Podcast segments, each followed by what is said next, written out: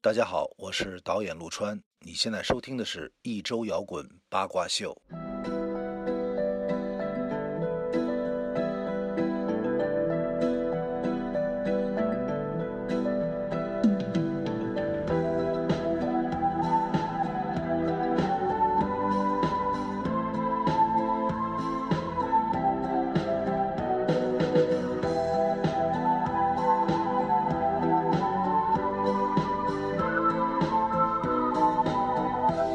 欢迎收听一周摇滚八卦秀。苦涩的沙吹痛脸庞的感觉，像父亲的责骂，母亲的哭泣，永远难忘记。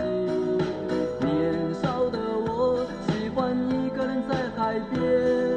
卷起裤管，光着脚丫踩在沙滩上，总是幻想海洋的尽头有另一个世界。总是以为勇敢的水手是真正的男儿，总是一副弱不禁风、孬种的样子，在受人欺负的时候，总是听见水手说：“他说风雨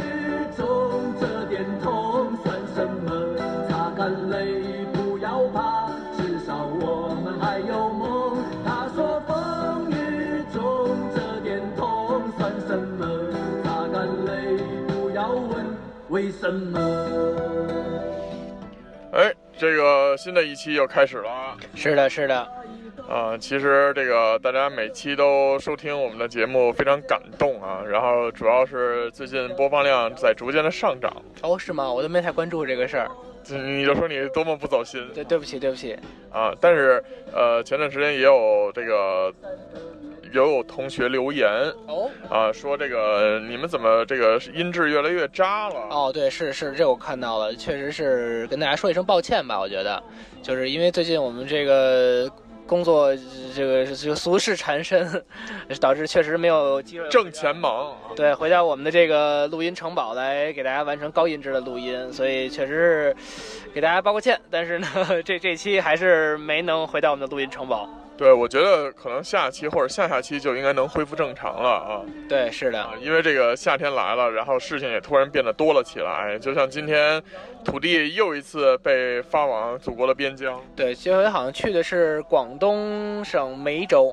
哦，然后不知道去吃什么好吃的了。小龙，哎，可能是各种的东西就出现了。哎呀，但是这个说起来，我我对川菜真的是嗯颇有好感。哦，怎么是不是广东啊，是说错了，这个这个粤菜粤菜颇有好感啊。是是是，啊，然后今天还被一个呃这个广东的朋友来安利了白切鸡，哦，白切鸡跟咱们平时吃的白斩鸡有什么不一样吗？我觉得可能就是叫法上不同，啊，哦但是他跟我说，其实这个东西做法特别特别简单，哦，我但是我一直都觉得这个事儿是一个神难神难的事儿，因为我觉得如果你把鸡分解了以后啊，就是真的鸡啊，啊不不是职业啊，就是就是把这个这个生物它分解了以后，然后你单独拿。鸡腿、鸡翅，或者是这个鸡胸去做东西，实实际上是很容易完成的。对，但是呢，整鸡好像听起来做起来就比较复杂了。就就是这么说，就是这个单单独分解出来，这个某些部位是做饭，那样整鸡的话就像是料理 那个感觉。 对，超级大烹饪。对对对对对，啊，但是后来他跟我说，其实不是，他说反而这个东西是很简单的，然后最主要的问题就在于是调那个料汁儿。哦，哎，那其实白切鸡和这个海南鸡饭是不是也差不太多？海南鸡饭那个鸡，我觉得有可能有异曲同工之处，哦但是是用的鸡种不一样，可能是。对我也没有具体问。嗯然后，呃，咱们今天还是要回到正题哎啊这。期不是美食节吗？ 不好意思，对，大家都看到我们标题了，这期的名字叫“怂是就是我害怕啊，不对，是是从心啊，follow your heart ”。啊不。对，不对，不对，真正这个“怂”的写法是上面一个“尸”，尸体的“尸”，下面一个“从”。哦啊，，。有惧怕、恐惧，然后这胆小等等等等这一系列的解释对对对，啊。那其实我觉得这个怂好像是个北京话，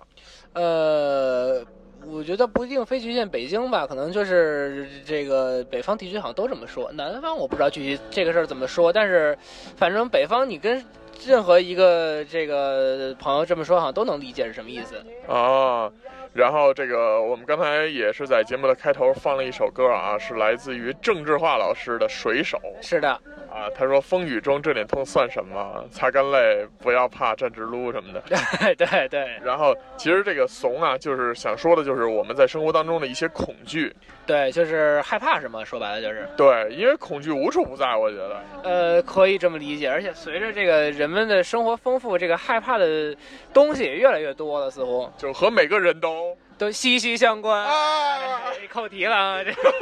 这期这个“息息相关”这个词出现的稍微有点晚，跟大家说一声抱歉。 这这叫一呃，这叫一套嗑儿。对，才啊呃对这个每次开场的时候都得来这么一套嗑儿。对，才能证明我们在录节目。对对对，好，那这个说回主题了啊，关于怂，然后介绍一下录制成员，我是瘦子。 啊我是张天翼，这个怂啊，其实有很多的种类，然后就像刚才张哥说的，随着这个生活的越来越多种多样吧，然后他怂的样式或者害怕的东西也会越来越多。对，然后其中我们先来一个简单的，其实我觉得我在好多期节目之前我说过，我可能最近犯了一个病，前段时间犯了一个病，嗯，叫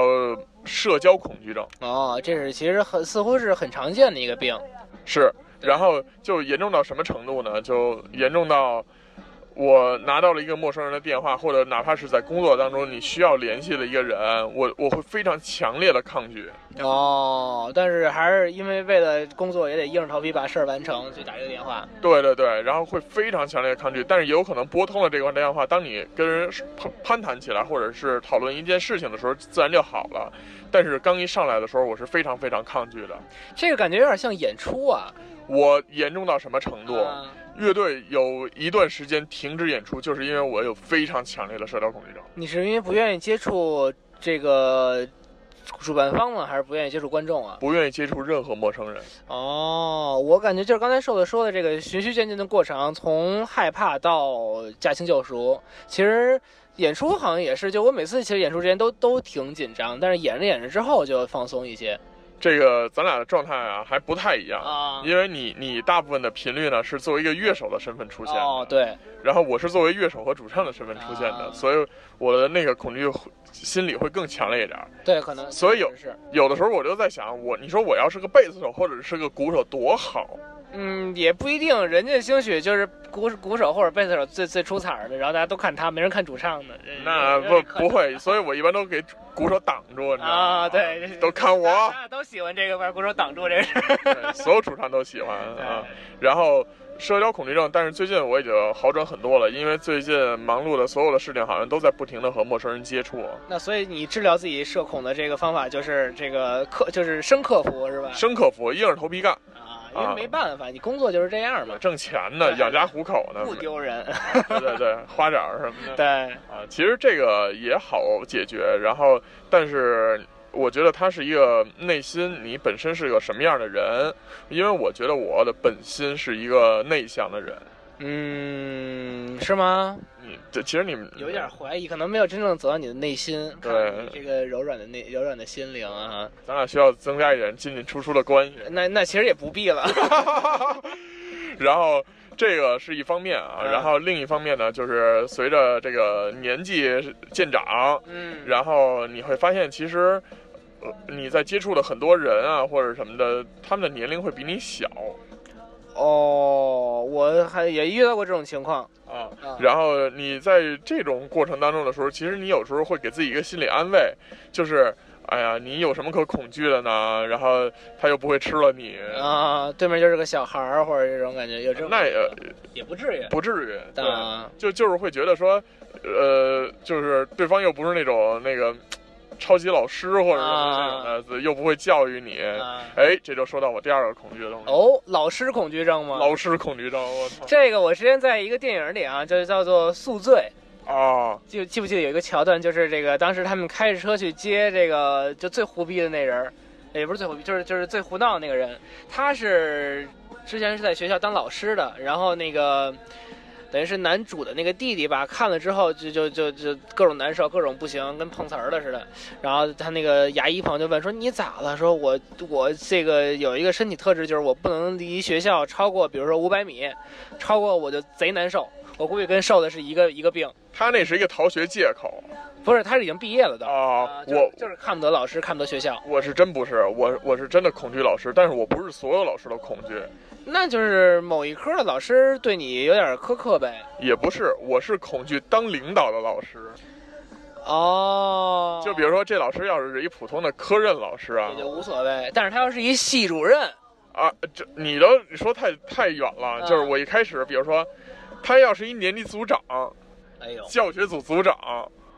但是我没这我没这事儿。你先说你为什么有这顾虑呢？就是因为我曾经遇到过一个特别锋芒毕露的女老师，是一老太太。哎，现在想起来呢，她是那种雷厉风行的性格作风，嗯，女强人，有点儿。嗯但是这种女强人啊，在这个她可能是四十年代或者是那附近的一个出生的那么一个人吧，嗯，然后就是有点岁数，教我们的时候，我们好像正好是她的这个所谓的关门弟子。就是他的最后一届了，是吗？呃，对，就她教完我们这届就退休了。啊她的雷厉风行呢，就是到那种，我就觉得她没有笑脸，啊，而且因为她也是有点岁数，雷厉风行，个儿不太高，脾气巨大。那就那这这几点综合说，其实就说白了，他教什么科儿？我想问问教语文，啊，教语文还好。我跟你说啊，就是我觉得最让人恐惧极点组合是什么呢？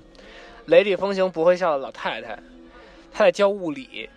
为什么呀？就因为我当时我们那老师是这样，但是我感觉物理这个学科就是属于，因为它很工科嘛，但是一旦如果是一个跟它这个学科属性有有些反差的一个老太太这么一角色，但是有很多去学校的物理老师都是老太太，就就就是学的好，然后就是这个出来之后就特别让人容容易觉得害怕，我也不知道为啥，但是我对于这种组合是有一些恐惧的。哦，我我恐惧的点是在于他是，就是你刚才说语文老师好像还好，嗯，其实非常之不好。哦，为啥呢？就是语文，大家在上初中的时候或者什么的时候，有一个特别操蛋的一个教学要求，叫做背书、哎，朗读并背诵全文默写全文，啊，默写，对类似这种的吧。然后呢，他呢是这样，正常讲课正常讲课，但是背书或者是这些东西，他会做抽查，他不会给你特别长的时间让全班啊等二十分钟让你去默个写，然后再收上来什么的，嗯他不会这么做，嗯，他会检查你背诵情况，因为默写一定会背诵嘛。对。怎么检查呢？不是一个一个背，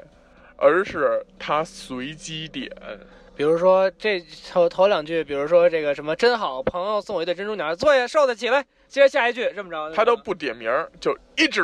哦，哎呦，然后你就站起来接着两句，你正往后背着背着背着背着一半，突然他又一指，哦，就是在那儿练六脉神剑呢，你知道啊吗，？可是享受当 rock star 的感觉，就是全全场的目光全在一人身上，他指谁谁就叫唤，你知道吗？对对对对对，然后然后就说你们都啊 POGO， 对，哎你们是最牛逼的。最燥的啊，啊，对对对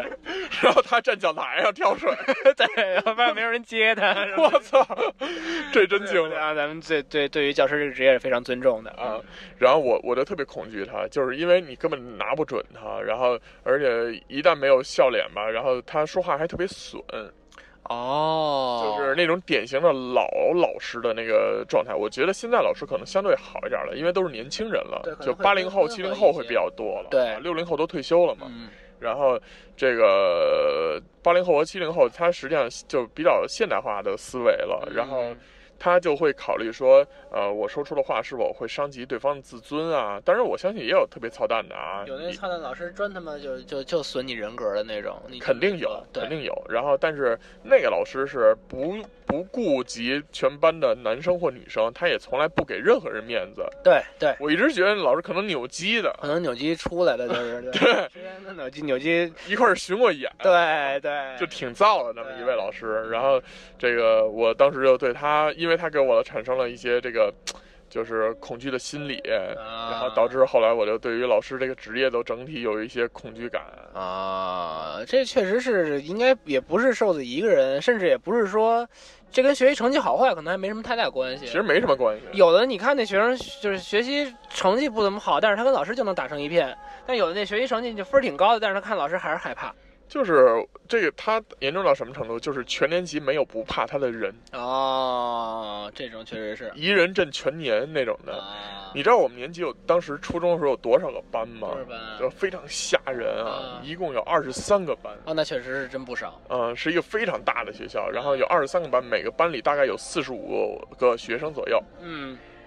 就。这么多人的情况下啊，就是到这个初三的时候，因为要中考了，有一个所谓的誓师大会哎，百日誓师大会啊，就反正忘了没有多少天吧，就是啊反正有一个誓师大会，啊，说白了就是鼓鼓劲儿什么的，对然后把把我们因为人太多了，礼堂已经坐不下了，啊，就把我们集合到操场上，原以原以都以都上坐操不没有站着，啊，站着以上操阵型站好，啊，所有人都站好以后，然后其实大家都是嘻嘻哈哈的说话什么的，因为也不是上操嘛，对吧？啊都在那儿聊天儿什么乱七八糟的，上面老师在那前边这个有人这个什么学生代表发言啊，老师代表发言啊，那底下都乱糟糟一片乱糟糟了，啊是没人听。他一上去，我操，这个他这个，呃，名字中带一个英字啊，啊英雄的英啊，啊，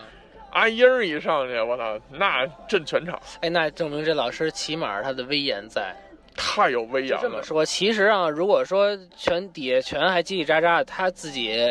也没有一个特别明确的方法能直接都管得了，但是他往那儿一站的话，这人就是纪律。就是他比他比一个普通的学生矮一头，哦但是他站在台上拿着麦克风，什么话都不说，就往台上一站，往底下一看，就那眼神儿，那狠劲儿，一看哎呦，鸦雀无声，那这人挺棒的，领袖。真是真是这就是领导。对对对，当时真的是，反正后来就恐惧老师了。然后上高中什么的，虽然我也在高中发起过革命什么什么乱七八糟的，就啊奋起反击什么的，我都觉得可能是我初中时候被压抑的啊，恐惧老师啊。然后张哥，你有什么恐惧的？我其实有一些，说也说一个稍微咱们由由浅入深吧。先说一个大家都知道的，就是其实我有点恐高。哦，哎，对，具体其实体现在身高上，一那也不是长一一长个儿开始 害怕，我的恐高了。这个所以哦没敢长太高。对，对对对对，一米三几现在，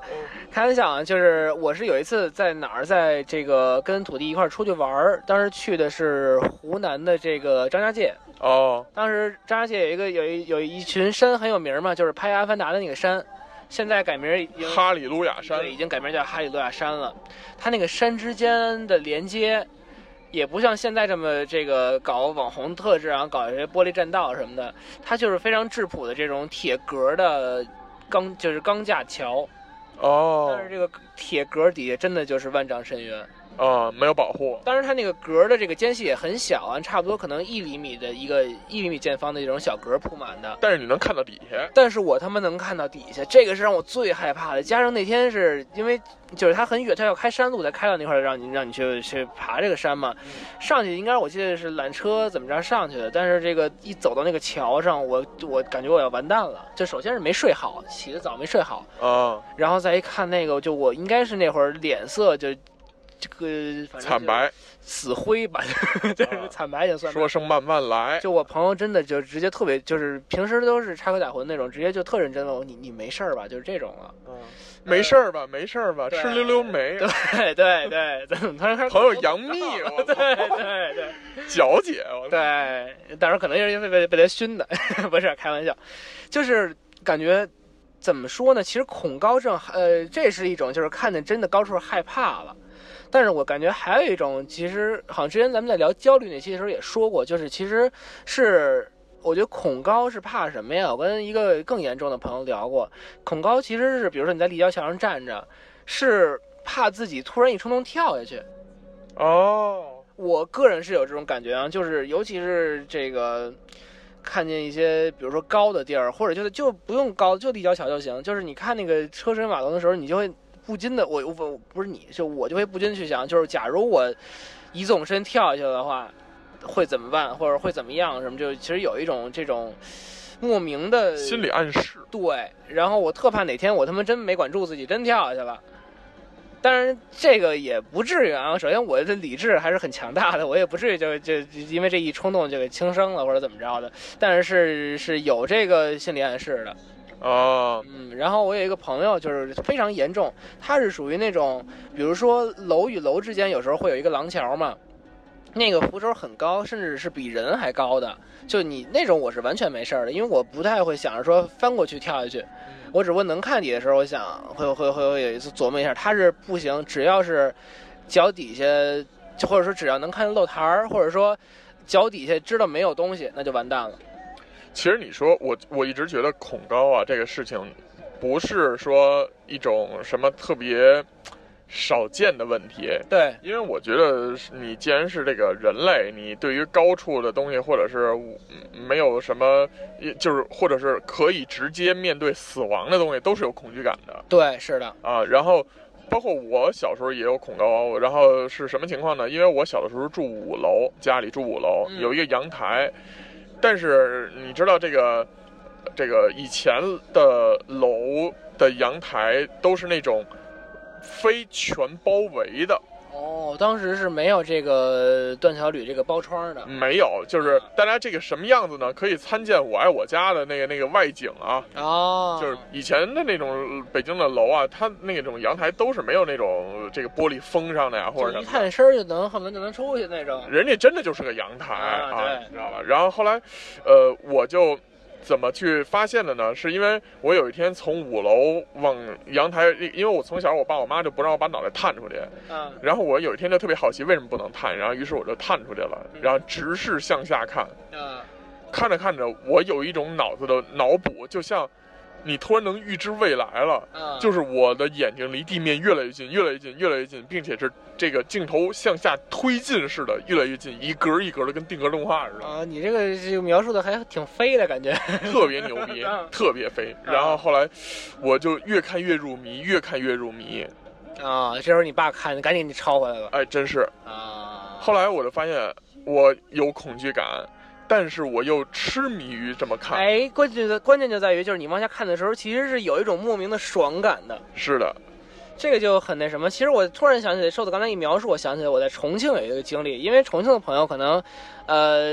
如果你在重庆重庆生活的话，因为它山城嘛，它有很多就是，比如说这边进去是六层，那边上去直接出来可能就是二十三层的这种这种情况。有一次我在吃火锅的时候，就是先是爬一个小坡，没觉得这坡有多高，然后呢，等于是一个火锅店，然后它的背身呢，我往下一看，我操！这他妈起码得有三十米或者五十米那么那么一个高度，我觉得就这边是平层，然后那边直接是就在我看来就是悬崖。就是深渊了，就是我的，我我巨害怕。当时我还拍了一个小视频，就是往前走，然后往下一探，然后看那，然后手机开始狂颤，嗯然后土爷说我进步了。嗯掉进爱情悬崖。呃， 对对对悬崖。 对，嗯然后这个恐高，但是我觉得有法治，就是你，呃，据说是你恐惧什么，你就疯狂凝视它，然后直到不怕了，就是相当于战胜自己。我觉得恐高啊，就蹦极去，就一天你就蹦十次，你就你就好了，你就啥事儿你其就你习惯了，你知道吗？我还到目前为止没蹦过极，我特别想尝试一次， 啊，我也想尝试一下。但是我老觉得蹦极这个事儿好像能把大腿给抻了，就那种感觉。呃，他那个绳儿肯定是韧的，应该不至于。他这么多人蹦了都没给抻掉，证明他这个技术应该还是过关的。但是我是怕什么呀？呃，我是怕这个体重不达标，呃，不是体重不达标，我是怕这个，因为我滑就是滑雪的时候特别明显感觉，就是我俯冲的时候其实是，我是怕这个失重的感觉，就包哦，跳括楼机，哎都有点怕，但是其实就是也是爽嘛，就是它在刺激你的神经。但我是这个土地就是属于，对不起，我老老插话了。土地就是属于这种坐飞机，一旦遇上一个气流颠簸，有一个失重的这个过程的时候，就他他就巨害怕。哦，啊！但是他他还是敢得坐那二十块钱的飞机去出差去，哦不容易。我第一次体验失重的时候啊，也是在飞机上，嗯，当飞时机是有这项目不是， 当时好像就是遇到气流，啊，但是这个飞机它这个失重就非常瞬间啊就停止了，因为它不可能让你一直失重，那他妈绝对出事儿或了。者其实就是爬升的时候，经常就会有一个小的颠簸三秒的一个失重，对对，但是我没有感觉那个有多么的让人惊恐。我第一次惊恐是真正的试着坐跳楼机，啊，在在游乐场，游乐场那天我去的特别早，和朋友一起去的。嗯去了以后，跳楼机没有人，它还没完全开，啊它只是在慢缓慢的上下做测 试。 啊，就是绑不了安全带，但是可以上去不是，他是在缓慢的上下做测试，啊因为没有人玩了那会儿，嗯然后他就看可能看看有没有卡壳啊或者什么那种的嗯轨道上有没有问题。嗯后来呢，我们就第一冲进去就开始做这个，啊在下来的那一，我以为就是一个上平平缓上下的那种观景的啊那么一个东西呢，因为它很高嘛。啊当第一次下来的时候，啊啊！我深刻的记得我当时的感受，是什么感受呢？就是感觉从就是你本来是一个很热的一个状态嘛，嗯白天，然后我从脑袋嗯，一直发凉，凉到蛋根 儿，这个位置非常精确啊，啊，一直凉到蛋根儿，啊因为我坐在那儿，你知道吗？嗯脚底下是火热的那种感觉，你知道吗？就雪一下就下来了，跟着啊啊，就凉到蛋根儿。这个其实我有一次类似的经历，但是是在这个好像叫红罗岛吧，就北戴河那块儿，嗯，那么一个岛，当时也是去玩那个游乐设施，有一个海盗船。哦，然后呢，当时我去的时候，应该是因为我上学那会儿嘛，是工作日去的，没什么人。本来那块儿可能假期或者说这个节假日人多一些，平时人也少。然后，但是它游乐设施还都开了，那海盗船也开了。当时这个我朋友不敢坐，我说我自那我自己坐去吧，我还挺喜欢玩这个的，虽然说也害怕，但是喜欢玩这个。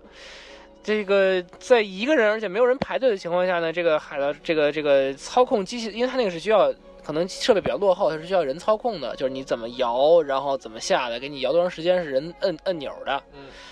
我觉得那大哥呀，可能也觉得是好不容易来一人玩儿，自己工作有价值了，嗯那我多发挥发挥吧。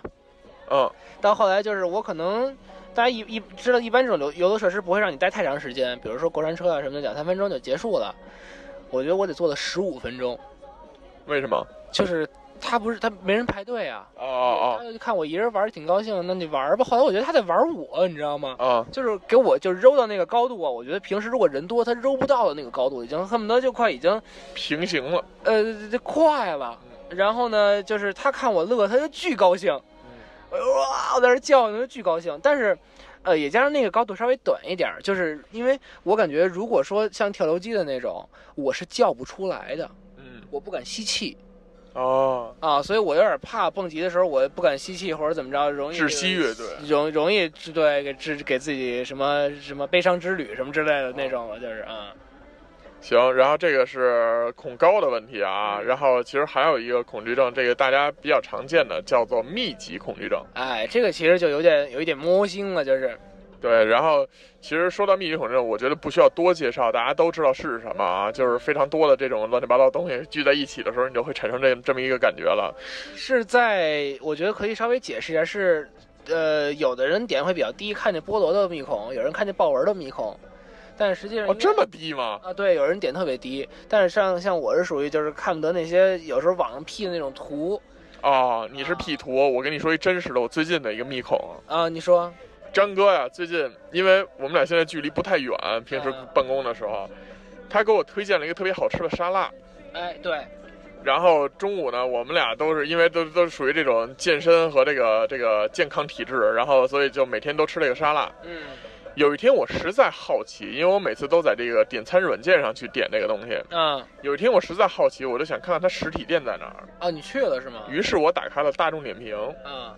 找到了不是这家店，而是，呃，大概几公里外还有一家。啊我一看都是这个连锁，那我就都看看呗。啊，然后我就点开了那个。大家都知道这个点评软件啊，它是有好评和差评的。啊我就说，那我就看看差评，对因为这么好吃的一个东西，大家会因为什么吐槽它？对我就点开了差评。前一共有三条，前两条还行，顶多说说什么呃这个东西送送晚了，或者啊是外卖的这个这个内呃颜色啊不太好啊啊，或者什么的，我觉得这都能理解啊，因为可能这个夏天了一闷啊或者什么的，对怎么着都有可能出现这种情况。直到我打开了第三个点评的图，大家写的是你大家瞅瞅这个虾，它就是那个大虾，啊它拍了两只虾，啊那两只虾的爪子那个位置啊大概有上千个白色里边带着小黑点儿的圆圆球的那种的，那是密密麻那麻是虾的，子吧，就是不知道是什么，我不知道是什么。我看完以后，我汗毛都炸起来了。啊，对，这种就是很到目前为止，我现在不吃任何虾，就是因为看了一张照片。啊，那一般在他那个腿那块儿的，就前两天吃那个日料也是那儿也有，但应该就是虾子我不知道那是什么，因为我没有见过那种东西，就啊非常之恐惧。然后那那个，而且拍那张图，一会儿我可以给张哥展一眼，我不知道他能不能接受。啊，我那我可能先不看了吧， 就不看了。啊，然后这个这是密集恐惧啊。其实我们认识周围很多朋友，对于这个密集的东西接受度相当可以的那种。就比如说我们在一个机场看到一面墙，那个墙呢变做成了一个半镂空状态，它是一面哎呦我白一墙我，一想这事儿我就已经开始脑袋大了。它是一个白墙，然后它做了很多的黑色的孔，嗯，大大小小的， 然后从远处看就特像样。但是其实这个东西这密孔还有一个点，就是有我是能接受规则的点的，就波普那种，波普这种或者说就是什么波点儿什么这些我是能接受的。嗯然后这些很很复古的那种感觉嘛，就是，但是如果它不规则，嗯它还比如说这个是稍微带一点生物性质的，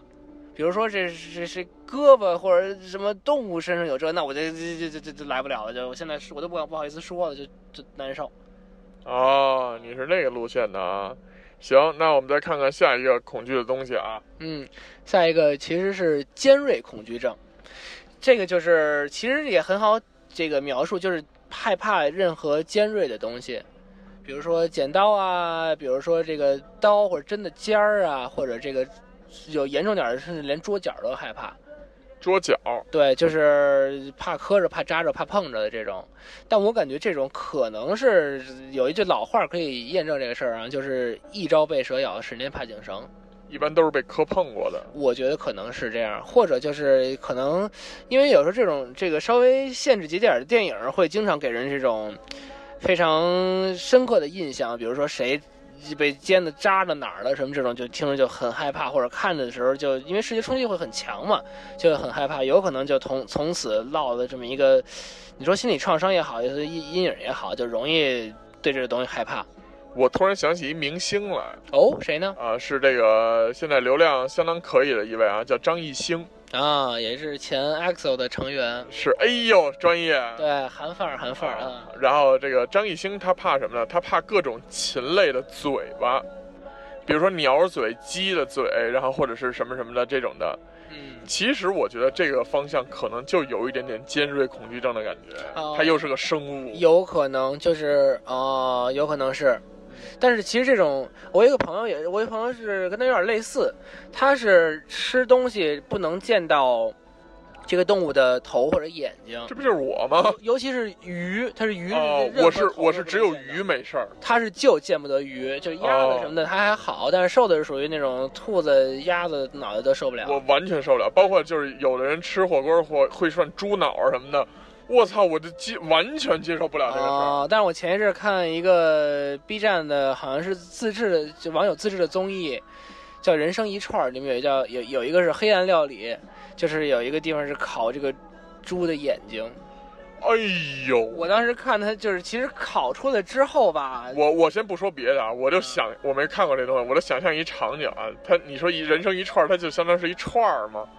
啊不是是吧这个就是它是介绍各种地儿的烧烤，我知道，那嗯烧烧烤，比如就是所谓撸串儿嘛，对，它是一个串儿。一串儿眼睛可太他妈恶心了。啊我跟你说，这还不是最恶心的，最恶心是它穿串儿的时候那一盆，你知道吗？哎呦，我操！啊我我我要不想行起来了，就就害怕的，对。我操我操，我我我已经无法直视这个东西了。据说这个评分儿相当高，在豆瓣儿上。它只有一集是讲的黑暗料理，你可以跳过那一集，你可以看。但剩哦下的其实烤的还好，比如说这个羊宝啊什么这些的，就是啊！但其实羊宝，你要想想烤人宝也够够一呛就是这东西你就就是任何吃肉的这事儿，你都不能嫁接到人身上，啊。嫁接的其实都都挺害怕的，看泥娃了就嗯好，下一个啊，这个有一种恐惧，然后是也是张哥刚刚给我科普的，叫肢体接触恐惧症。哦对，这个其实是也是被。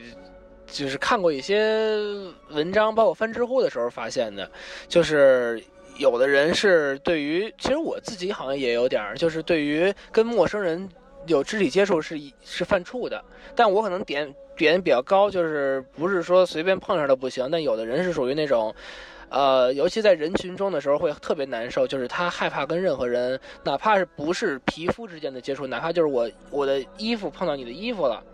都扛不住，有点儿。这个我就有点儿，是我吧我我是近两年才出现的。我我主要的问题在于，比如说我现在在限行的时候，我可能需要去坐地铁。嗯，我坐地铁的时候，如果我坐在那儿，周围有人坐下来以后，紧紧的贴着我，尤其是冬天的时候，嗯因为穿大家穿的多，其实我理解这事儿，嗯，但是我心里就特难受。哎，对，就是有有有时候我也有这种情况，就甚至有时候会会跟自己生闷气，或者跟他生闷气，那就你你你干嘛要碰到我？哦，这个算吗？我这不算觉得恐惧吧？这个可能会有一点这个因素吧，但是我觉得这算是那种感觉自己被侵犯了。对，但是有的那种我知道有的人是他平时会戴手套的，装在套子里的人，呃，对，那是一篇课文啊，我也忘了是谁写的，但是，呃，他就是属于这种那种是属于我可可能就我碰到你一下没事儿，但是我尽可能的我不跟你做任何的肢体接触，皮哦肤之间的触碰是不就尽量少的，哦，这种也比较少见啊。对。好，下一个呢，就是土地最怕的了，他特别怕雪。哎，土地这个可能是有点晕血，因为我知道土地两个事儿啊，一个是在这个电影里边，他这个电影里面，就是电影里如果哪儿流血，或者哪儿这个出现这种这个打斗之后是负伤流血的镜头，他就会蜷缩在电影院的座椅上，假装自己还是还是一个胎儿哦，，啊，他是有这种情况胎儿，我这就是蜷蜷缩那个样子，就跟在这个子宫里一样。你知道吗脑袋朝下。就就完全蜷缩的那种。啊哦一，个是这种，还有一次是他给自己身上泼了好多水什么的。 呃，对对，说说自己羊水破了什么的，哎呦，没有开玩笑，开玩笑。还有是，坐电影院分娩可太正了， 我我想说这个事儿，他是还有一次是自己一不小心，好像喝红酒的时候把这个杯子给弄破了，就弄弄弄裂了，然后这个这个把手划破了之后，看着他说他看着那个一个是疼，一个是有点害怕，还有就是特别难受，就觉得看见血了不行，这是一种，还有是好像我记得在什么电影里也见过啊，就是有的这个这个军人是晕血的。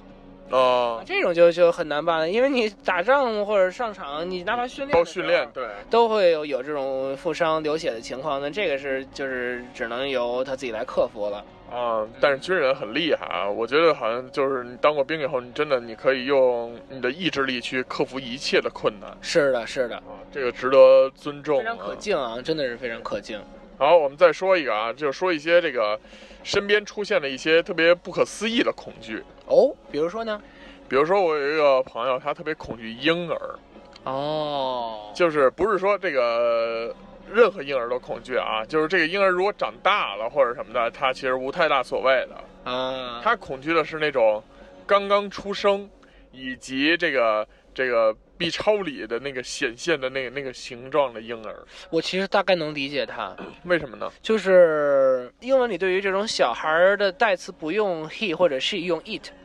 哦，我天哪，真的吗？真的，就是当然现在可能就是这个语法这个事儿不那么强调这个事儿了啊，但是其实，呃，我记得有有一课，当时我们学过，就是说对于刚刚出生的婴儿，其实是。呃，用用 “e” 这个代词的，我能理解在哪儿，就是可能是在于，呃，婴儿刚刚出生的时候，他是不具有人格的，可以这么哦理，解吗？我我有这么说，你能我我我就是说，或者说他对于这个世界的认知是还没有开始的，但是他是一个人，就是他是个活物，但是并没有，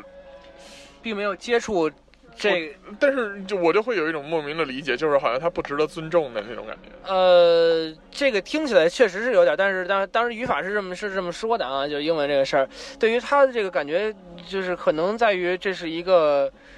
刚刚接触世界的生命，但是虽然说他这这个还是在我看来，婴儿首先是象征着希望，但是我从某种程度上我能小小的 get 到他那个点，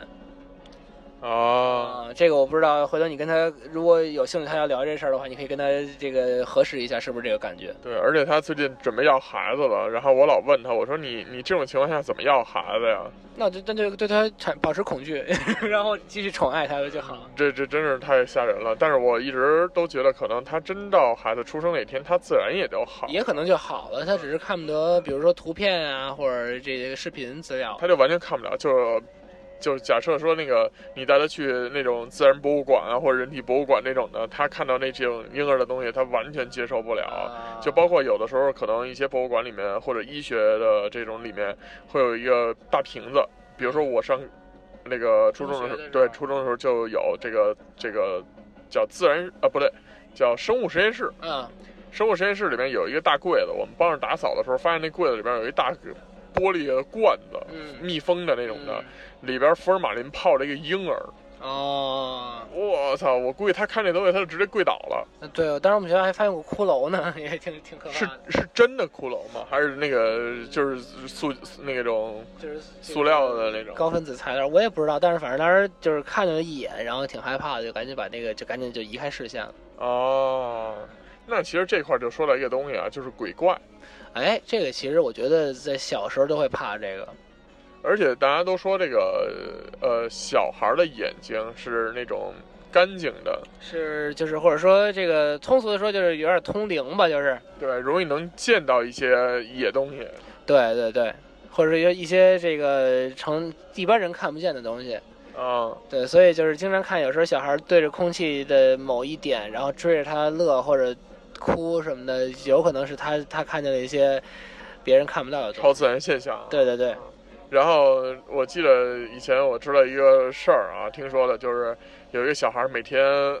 太阳这个落山的时候，就是天刚刚黑一点点的时候，然后他就对着这个窗户，然后一边挥手一边喊说“公公再见，啊，公共再见”。啊，然后一开始家里没当回事儿，以为他自己玩儿呢。后来时间长了以后，每天都这么做的时候，家长就毛骨悚然了，嗯说：“你告诉我，你看到什么了？” 嗯，他说：“我在跟太阳公公说再见。 对对对对，嗯，有印象简看这直个简笑话简直太他妈冷了。嗯。对，然后，然后这个就是关于鬼怪，我我觉得这这个个吧咱们可以再稍微聊两句。啊，其实我是小时候挺害怕这些的，为什么呢？就是可能小时候对这些乱七八糟的没少看，或者就然后就容易自己吓唬自己。哦，这个现象甚至到这个 说出来有些羞耻啊，甚至到初中的时候还 还还还有过，尿床什么的，不是尿床，尿床那是这个，大学的事儿 那是那是那是刚才的事儿， 啊。就是比如说看了一个什么鬼故事，完了之后不敢翻身，就不敢动，或者在被窝里头。哦，初中甚至还有过这种情况，后来不敢翻身太正了，啊，就是觉得后就是怕回来脊背发凉看对对对，怕脊背对视。嗯我跟你说，就是以前我听过一个特牛逼的鬼故事，它非常非常短啊，在女生里盛传。姐妹背靠背嘛，哎，你啊你来讲讲这个。别咱别在节目里讲鬼故事了吧？还是我我觉得，因为那个，如果你大家想听一些真实的这这种超自然现象的故事，啊有一期我们是聊聊灵异，对这期好像还目前没有被和谐，大家可以去听听一些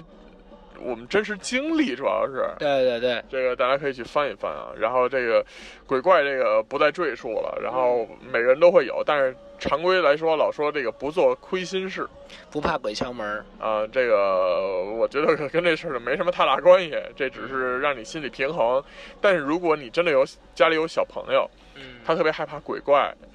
尤其是怪这块儿的话啊，看一个动画片儿嗯叫《怪兽电力公司》，或者叫《怪兽大学》这两部。啊，张哥，你是没没注意过这个是吧？没注意过，然后我跟你说，它这个设定特别有趣，啊就是它设定你刚开始看的时候，就是在一个怪物的世界里。嗯然后这些怪物呢，其实他们有自己的一个世界，他们有一个一扇门是和这个人类的世界通的。嗯然后这些小孩儿为什么晚上有时候经常会在屋里哇就哭了呢？他其实是被鬼怪吓到了。哦，这些鬼怪会通走过这个门，然后呢去吓这些小孩儿，嗯然后小孩儿的尖叫声会蓄成他们的能量来发电。哦，它是这么一个事儿这么一个设定啊，啊，然后他们需要上大学去学习怎么吓人类哦啊，然后然后在这个这个里边还会有竞争啊，然后在这公司里面还还会有这个有惊吓专员，还有这个帮助辅助这个这个技术专员，然后等等等啊。但是他们有一个特别重要的事情，就是因为他们对人类的世界不了解，啊，他们一直认为只要你沾了人类的物品，或者是被人类的小孩摸到了，嗯你就死定了。哦，其实这些鬼怪更怕人，只不过是电力需哦要，然后他们要去学习怎么吓它，在不接触的情况下，哦特别有趣这个设啊定。然后你可以让家里的小朋友去看看这个，就是就变得特别欢愉了。就就有代入感之后，其实就是站在另一角度看这个事看这个对问题了，就是而且这个片子最后有一个特别和谐的结尾，嗯，就是他们碰一下然后没事儿是吗？就是他们有一个孩子就抱着一个毛怪回到怪物世界了。哦，当时都给吓坏了。后来他们最后发现了一个更好的方式，就是，呃，去人类的游乐场收集他们的尖叫声，哦，他们只要害怕就行，就是只要有尖叫声就行哦，那去哪儿都去这个这个这个过演山唱车会也行啊，啊，对吧？粉那圈么儿人多多呀，对不对对对？对对，然后这个只是一个呃，让小朋友们不再那么害怕的一个小办法吧，嗯但是不知道也具体管不管用。反正那个动画片挺可爱的，挺逗的、啊嗯。，然后接着说恐惧的东西啊，恐惧声音，哦，这个我第一个反应就是这个指甲挠黑板，是这是这是一个，其实就是高频太太足了嘛，对扎。耳朵的时候。我是怕一种声音是什么呢？就是这个皮革之间摩擦的声音。哦，对对对对对，瘦子确实受不了这个。前两天买椅子的时候还说，这要是谁哪天穿一皮衣，然后买坐在这个买的皮椅子，或者就车里啊！这一蹭那个滋儿滋儿的那个声儿，瘦子就来哎呦，我我这我这我能把后槽牙咬碎了，哦，但是我觉得那个声儿就还还行啊。我就完全受不了。但是指指甲挠黑板，我一点事儿没有，哦，是吗？就特神奇那啊，叉子刮盘子呢？没问题啊，嗯，指甲刀刮盘子都行， 啊就那种的，嗯，那个我来不了。就完全没问题。它只是我尖锐嘛，但是我知道它只是达到了一个高频的那个那个顶点上但是了。它还不是单纯的高频高，然后通过刺激，我觉得就是它这个两个材料搁在一块儿，或者说我是同时害怕直接挠黑板的那个声音和，如果我就想象自己挠那个触感，我特别害怕。啊，我们不会往那儿想，而且我觉得指甲挠黑板和这个什么刀刮盘子弄一和声我都能听。啊，那回给你出一专辑。对对对对对，实验生什么对 ASMR，对，颅内高潮。然后这个这是一个啊，然后我认识就是咱们其实他大家也认识他，就是前段时间来我们节目，然后呃去聊这个烟民的进化，哦，这个李跑跑同志，跑跑啊啊，他特别怕一个声音是什么呢？是门半关不关或者有风的时候出现那个当当当当当当那个声音，哦，是这个声儿是吗？他特别恐惧这个声儿。哦，我还以为他怕的是就是那个贞子那个啊那不是不是啊，他特别怕那个声儿，怕到什么程度？有一次我们出去吃饭，一大堆人，是因为一个事儿庆功。嗯后来选了半天说去哪儿呢？因为大半夜的那会儿，北京不是所有的吃饭的地方都能有二十四小时，就去了一个麦当劳不是去了一烤串儿，啊，因为那个一般会比较晚晚嘛点。儿对然后去了烤串儿以后呢，我们正好坐在一个它后门的位置，就是离啊它出餐口比较近的地方。嗯大家都知道这个出餐口就是人来人往，嗯，那个出那个出餐那个门就经常当当当当当当当。他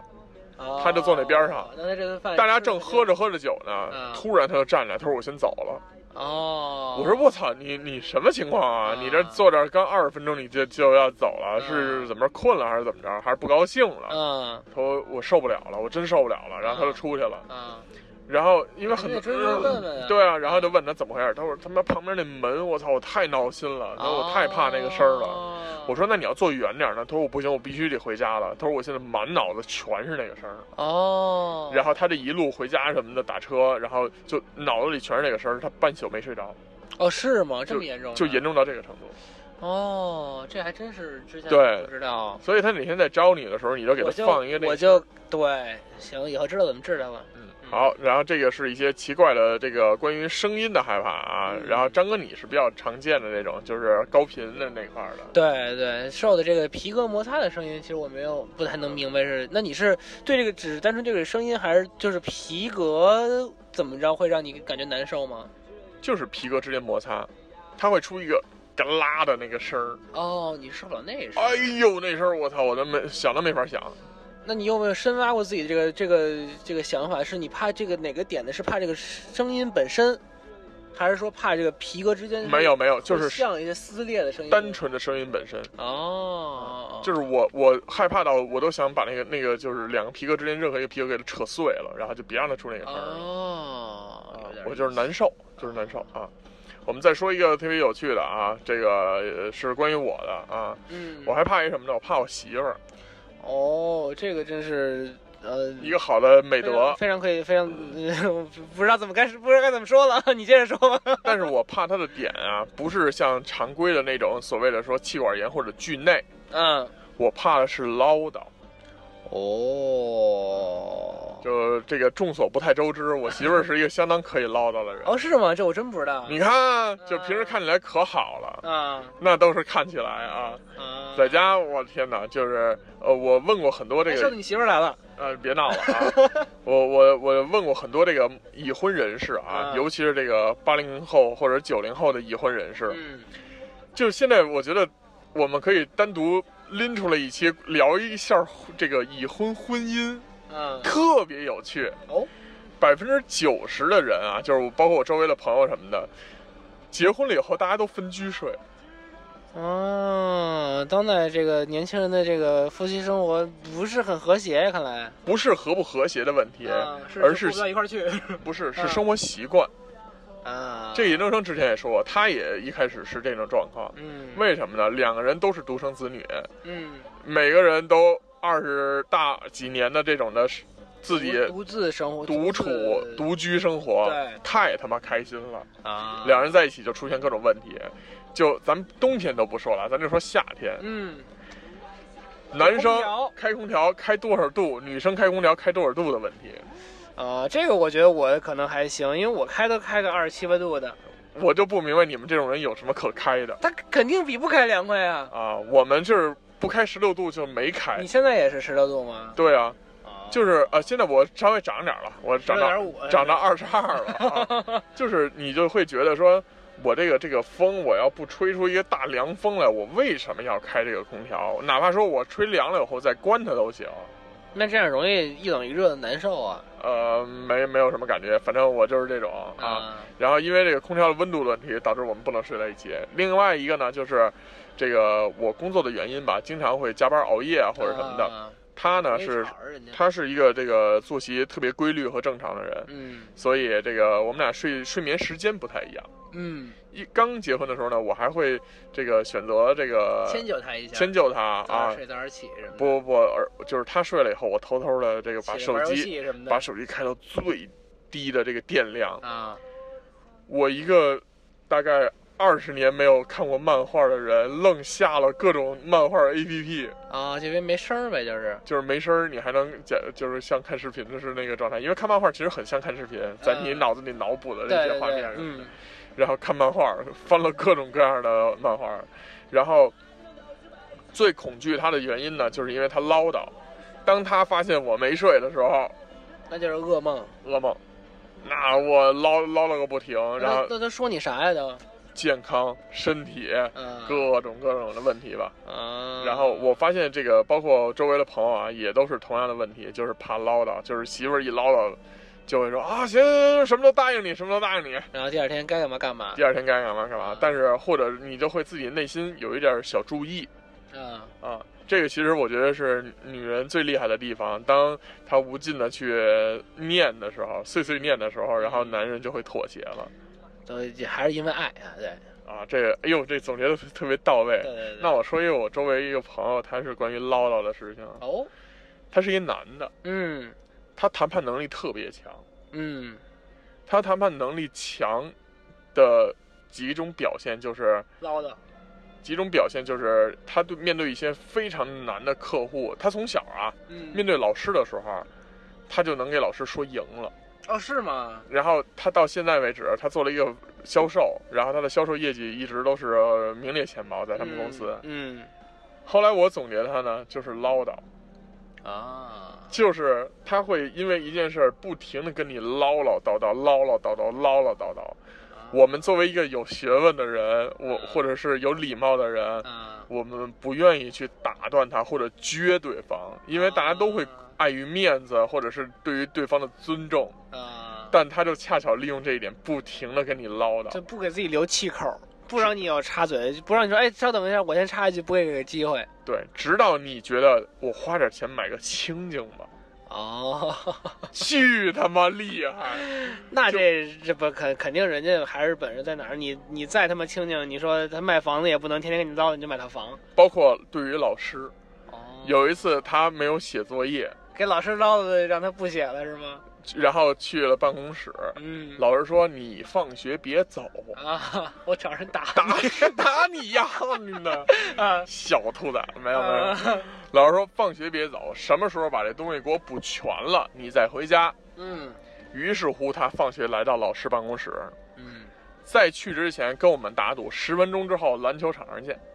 这么牛逼呢？我们说吹牛逼，嗯你今儿死定了，嗯各种的啊。然后这个他姓夏啊，我们就说小夏啊，夏啊老师啊，对小夏说 小夏，你啊呀今儿死定了，别吹牛逼了。啊，结果十分钟以后，果然在篮球场上见到了他身影，并且加入了我们的三 v 三。这么牛逼啊！我们说你怎么出来的？他说嗯我就跟老师说，如果我今天放学不走，会有多少危害？比如说我回家就会晚，我回家晚了以后吃饭就晚，吃饭晚了以后我身体会遭到什么什么样的伤害，我的父母会多么多么关心我，然后再啊啊这一系列的这个连锁反应。你们这同学不是唐僧吗？不是，后来就愣把老师捞了了。行吧走走，走你走今儿走先回去吧，我啊然后我想想这个事儿，然后明儿咱们再说。啊，这么屌啊！到这个程度，他就是机关枪不停，但是反过来去仔细琢磨这个事儿，也说明他反应和脑子，包括逻辑够哎严谨和快，对对对，就是让人不知道该从哪儿反驳，嗯然后也不知道该怎么去反驳，对，这个真的太厉害了。然后我们再说下一个恐惧的东西啊，然后这个叫做选择恐惧症，这个其实我觉得就是很多人都会面临这个问题了。我自己其实就有会患有这个选选择恐惧症，在这个其实主要是在于，一这这怎么说呢，也是一个幸福的烦恼。经常是属于这种啊，这个因为选择东西太多了。你说原来你去这个吃饭去，那就有一种包子，你就只能点那种。现在的好，给你来各种馅儿的，可能还这些带汤不带汤的，带套餐不带套餐的，带这个饮料那个饮料，你全都是选择的这个这个，呃这，对吧？所以说你你就这花样太多了，其实就是惯坏了，我觉得现在就是。但是瘦子对选择恐惧症有什么其他的见解吗？我觉得选择恐惧症，因为首先我没有什么选择恐惧症，那你比如说吃什么东西，你是一下八就选好了吗？呢？我东西挑，比如说挑这个，挑衣服、挑电脑或者挑什么这乱七八糟的时候，因为我特别直男，嗯就是我一开始不理解逛商场有什么可逛的，你就去那儿买，交钱走人不得了吗？我就是去我少什么东西了，啊，我去哪儿买什么东西了，买完了以后结束，就是这样那比如说啊，你现在缺个，你缺一件 polo 衫啊。我以为你要说缺心眼儿呢，啊，不，这肯定不这么啊聊买 polo 衫，哎啊，那你首先什么牌子？我会选择场景，就是我什么时候要穿这个 polo，比如说明天要见一个客户，没那么正式，但是得穿个带领儿的啊。啊，这种你去哪儿买？那就太简单了啊啊！这个事情就是你首先要选择品牌嘛，啊，就是比如说价位你有多少预算？对，那比如说你要见客户，那就稍微正式一点儿嗯啊。然后这个牌具体牌子咱们就不说了啊啊，然后可能会选一个比较偏商务范儿的，或者嗯是偏休闲范儿的，或者是怎么样的。那你会有品牌子的选择嘛？你嗯选完牌子以后，你就找哪个商场有，你就直接去，然后看样式。哎，那挑色儿怎么办？好，既然是商务，就绝对不能太花。那纯比如说深蓝、黑这两种你怎么选？黑呀、那为什么不选深蓝呢？太丧了，深蓝怎么上啊呢？就是幼稚。嗯、这个这个根据每个人，我觉得就没有什么，这是根据你自己适合你自己嘛。呃包括你的肤色啊，或者是什么乱七八糟，这个是配套来去选择的嘛那？比如说这黑这个这个黑我的，说一不，嗯我觉得这个是比不恰当，咱咱这这么举，咱比如说买琴不不不，这个也不恰当啊。也我不恰说一个更生活化的啊，啊，中午吃什么？哎，对，中午吃什么？啊比如说今天你，比如这咱咱就拿说吃这个健身餐、这个健康餐举例子啊。今天吃草啊，这一个比如说两家店啊，呃，选什么草，对吧？选什么草？比如说或者就选什么草就决定了。今天想今天这个这个这一牛肉套餐也不错，这一鸡肉套餐也不错，嗯，怎么选？呃，我选鸡肉套餐。为啥呢？鸡肉同样质量的鸡肉，它的卡路里比牛肉要低，嗯，特别特别简单。我特理性，包括大家点餐的时候啊，我就觉得我跟我媳妇点餐的方式不一样。嗯，我媳妇是她在那儿翻，嗯她看到她想吃的东西了，因为她可能也不知道吃什么，嗯翻翻翻，看到她想吃的东西，邦尼就下单了。然后嗯她她会找那个这个怎么搭配啊或者什么的，然后最后就下单了。啊我我点餐的方式是距离最近，啊在这个不超过二十个里面找，啊他不会考虑。有的时候就甚至可能七公里外给他送来的，我都觉得特别不人道。啊！这种事情但是人家配送费也贵啊。对对对，就是人家相就是相当于付出了同等的这个这个劳动和这个回报嘛。对，劳动回报的这个是等比的对对对啊，其实按道理来说是这个这个做法是没有毛病的啊。啊。但是我就会考虑说，第一折腾时间长不啊长，然后折不折腾人家，嗯然后什么的，我我会所有都考虑到位，然后并且我会在家附近或者是我要点餐的附近的位置会选择一个东西，嗯，就是极其理性。那有比如说你就没有说这种，比如说咱走一个去吃一个日是是这个日式的快餐，或者说这种拉面的这种店，比如说你进进去了之后，哎，这拉面我也有点想吃，哎，但是你翻篇那咖喱饭看着也特好，嗯，那怎么办呢？都点那吃不了啊，扔了，这每样尝一口然后扔了，多那能那那不至于嗯尝一口扔了，就是嗯就是你能吃多少吃多少，就能吃多少吃多少。既然我两个都想尝，我就都尝了。所以我的我跟你说是这样的，但众所周知啊，我这个自从呃健身减肥以来，嗯我就不吃任何主食了。嗯然后但是呢，呃，我有的时候突然会馋吉野家，嗯然后就是牛肉饭也想吃，然后鸡肉饭也想吃，它新出了一个其他的莫名其妙的什么饭，我也想吃。就点一份双拼的点一份但那个，是大家都知道，这吉野家啊，它这个菜和肉，呃，菜和饭它不怎么分开卖，嗯，你也可以单点，但是它只有那两样嘛，牛肉和鸡肉可以单点。剩下的它不分开卖，嗯对吧？比如说这个这个，比如说咖喱的或者什么的嘛，它没有单独的，那怎么办呢？我就会点三份饭，但我只吃菜，哦，或者点一个双拼，再单点一个别的，然后我只吃菜。那这成本其实还挺高的。成本确实高，但是你你，我一直恐惧了我跟你说说我的这个价值观啊，啊！我认为时间比钱重要，这有选那功夫，你还不如都花钱都尝尝呢，是吗？就是你有琢磨这事儿的功夫，你为什么不琢磨琢磨你怎么迅速的再多赚点钱呢？啊，我所以这这是我的价值观。然后其实，包括我有一个朋友，就是你也认识啊，嗯然后这个咱不念名儿了，因为这事儿不太好。嗯就是他有一个逻辑，嗯，就是男人不要出轨啊啊，这是很对的。啊然后那怎么办呢？他说你就去寻找服务 啊啊，啊！这是个这么着啊对你去寻找服务啊。我说为什么呀？啊！他说因为能花点钱解决的事儿，不要动心思和浪费时间。嗯，但是对于选择这个事情也让也不对呀。葛大爷在电影里面说出来了啊，对，就是是，但是他那个是土匪嘛，啊他那那帮人是马匪嘛，就是说这个这种事儿你们可以花点钱嘛，嗯，花不了多少钱，哪怕啊，对吧？嫖呢对对啊对，就是就是这个不是一个意思啊，不是一个意思。当代男性这个不不太适用这一点，但是反正他这么说，嗯、我真的觉得时间最重要，嗯就是因为其实呃钱多钱少你是可以有升升值你自己的空间的，对然后你可以多赚或者是怎么怎么样，但是你永远都换不回一些你失去的时间，嗯因为这个时间你完完全全可以利用起来去做更多的事情，哪怕说是陪陪家人，嗯，然后或者是练练琴，嗯，或者是看我看书，看看，哪怕看两页，对对吧？然后甚至是说我这个在 YouTube 上面翻墙，然后我又看到了什么创意性的内容，对然后补充了我的知识，哪怕对看个新闻呢。对，然后，呃，所以我觉得时间特别重要。然后，其实我有的时候很后悔，我以前有一些时间没有好好利用，比如说，呃，在我刚刚毕业的时候，还没嗯有毕业的时候，我就立刻选择了投身工作，啊，就立刻去实习，然后立刻去干嘛干嘛干嘛。因为当时我总担心，如果我放下了，或者我没有把这件事当回事儿的话，会不会我找不到工作，或者说我被这个社会抛弃了，或者我跟不上了所有人的步伐，或者我慢了。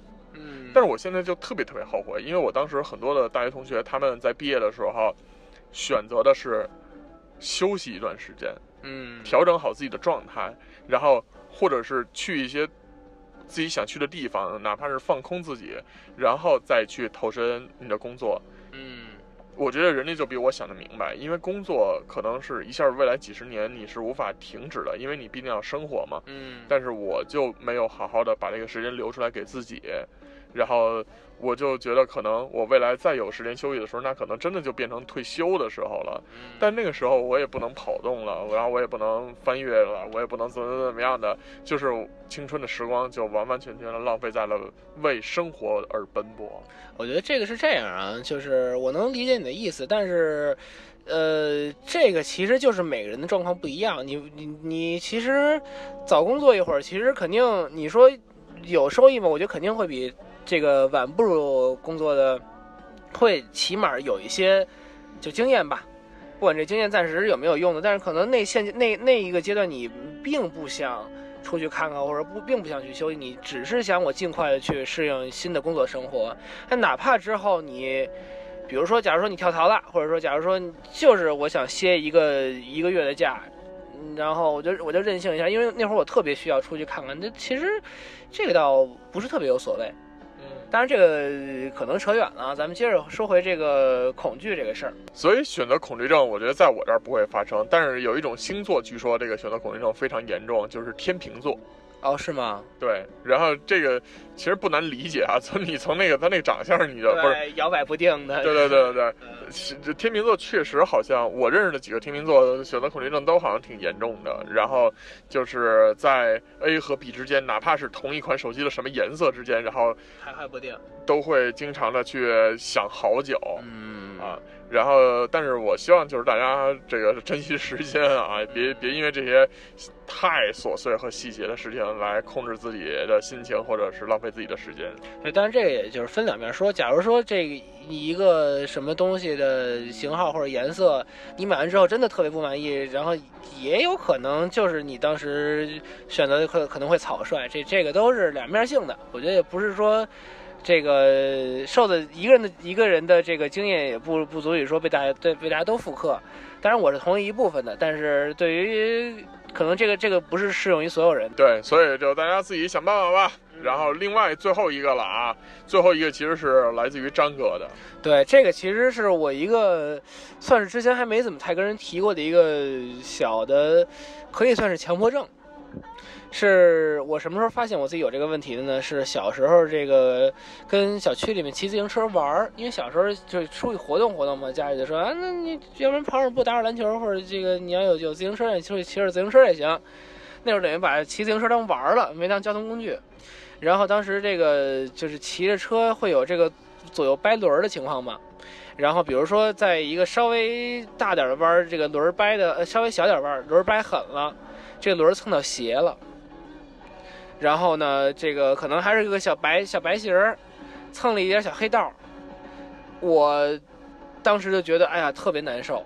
那但是这个肯定回家把鞋擦了。但是我现在觉得我，既然比如我左脚蹭上了，那我右脚对称的时候，我也要蹭上一个，我才能觉得啊，心里是舒服的。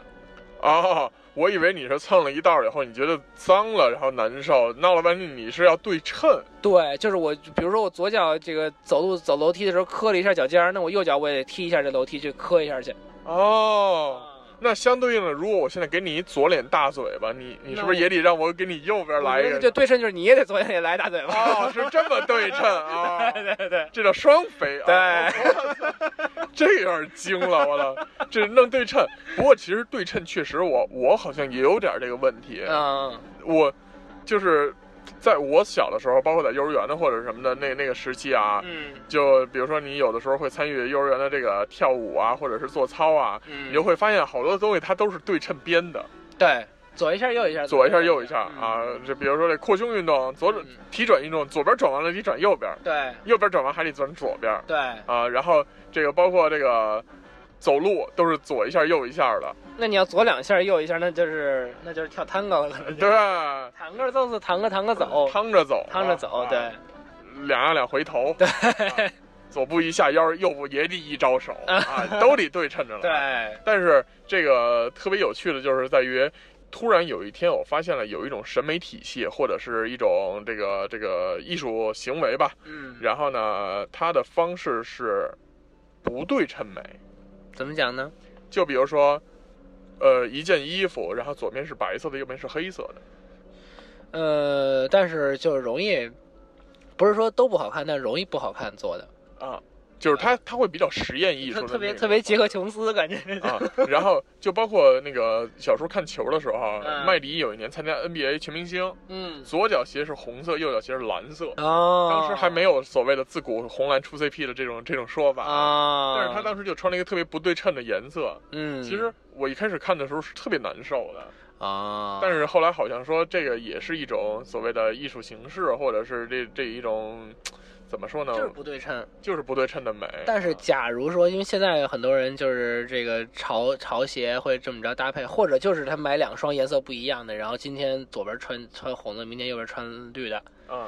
这如果穿我脚上，我就可难受了。嗯，甚至你知道我以前对一种这个交通工具我都觉得不舒服，哦，就是有一种摩托车叫胯子，哎，左边是一个正常的摩托车，右边带一个单轮儿一个斗儿单轮儿的斗 对儿。对对我就觉得，如果它这个左边再来一个斗儿，就可以起飞了，啊，就是那对种感觉。啊然后，其实，在生活当中有很多不对称的东西，我一直觉得，嗯，还有比如说什么呢？呃，比如说路灯，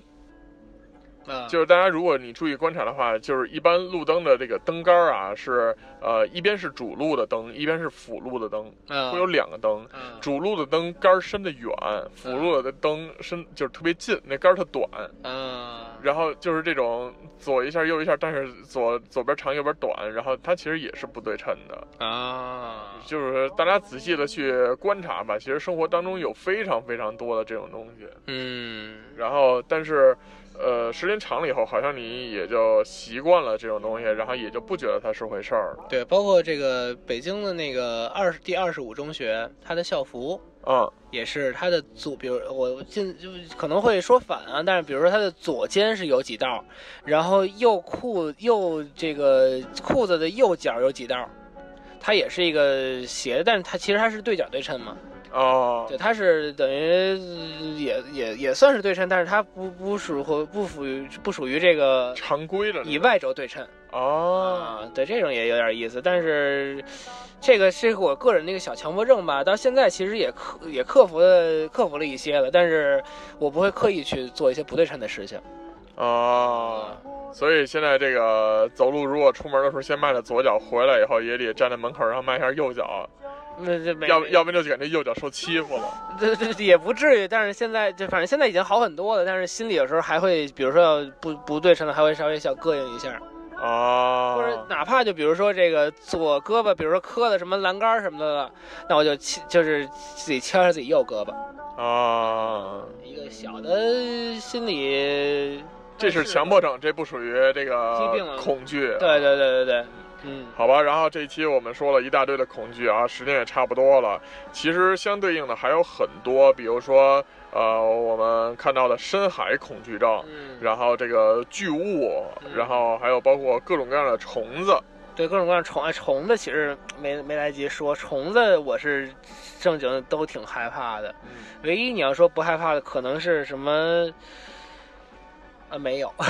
啊，相对其实可能不能怕蚊子，因为我能打死它。嗯我知道打死它也不出什么别的事儿，但是有时候别的虫子我就就真的害怕，尤其是我们还有一位朋友叫李卓嘛，对于这个蛾子，而我还特这这个了解了一下，他是觉得那个是纸活了的体现，什么叫纸活他？觉得这个蛾子飞翅膀扑棱的这个过程是纸张被赋予生命了，他是害妈呀！他是害怕这个，妈呀，他他这个是魔法的那一块儿的东西。，啊对，就就 magic，这 是挺挺害怕的。嗯然后还有这个，比如说咱们都快点说了啊，比如说这个幽闭恐惧症，就是在一个狭小的空间自己待着会会这个害怕。但瘦子，你如果让你想一个让你恐惧的空间，你会想到什么？恐惧空间嗯，密室吧，就是那种黑暗的密室，然后嗯根本摸不到门或者什么的。啊，我想的是一个，就是站在中间一个透视的那种，一个非常长的，然后全是白的走廊，让哦我觉得会很恐惧。哦，说不清楚恐惧的点，但是就是害怕。哦，其实这个呃也前段时间我看了一个微博啊，就是说人在死亡的时候，啊嗯呃，你即使没有心跳了，或者这个医生宣布你脑疝了，嗯呃，就是所谓的脑死亡，但是其实你是可以听到声音和感知的，嗯，所以我都觉得。有的时候可能人死了以后，然后这个医院处理的方法是让你尽快的让家属确认和签字，然后并且把你推进太平间。你说在太推往太平间以及被这个冷冻的那一刻，是不是恐惧了呢？我咱们都还是因为还没有体验过嘛。对对，肯定也不太不太好体验这但个事是儿。我不知道到那一步的时候是不是恐惧的。那时候我觉得可能恐惧已经是其次，可能是对于生的渴望和和绝望吧，我觉得可能是。对，所以，哎，想有时候想起来也挺唏嘘的，好像大家忙碌了一辈子，最后你却很着急的、很匆忙的处理掉了。就就是无法无法克服这个这个生的这个需要，啊嗯就是那种感觉，就是感觉特别的窝无囊。力感，对对对，嗯，所以说活着的时候大家就别再怂了。对，啊，然后大家都为自己而活吧，然后活得洒脱一点儿，嗯，是吧？对，好吧，那非常感谢大家收听这期节目，可以在各种平台回来啊。好吧，非常感谢大家收听这期节目，可以在新浪微博搜索“一周摇滚八卦秀”找到我们。然后从下周或下下周开始呢，土地回来了，我们也要开始恢复到一个正常的录制状态当中，然后会把一些高品质的音频给大家啦。然后希望大家能一直的关注，对。然后感谢大家收听，咱们下期再见，拜拜。拜拜。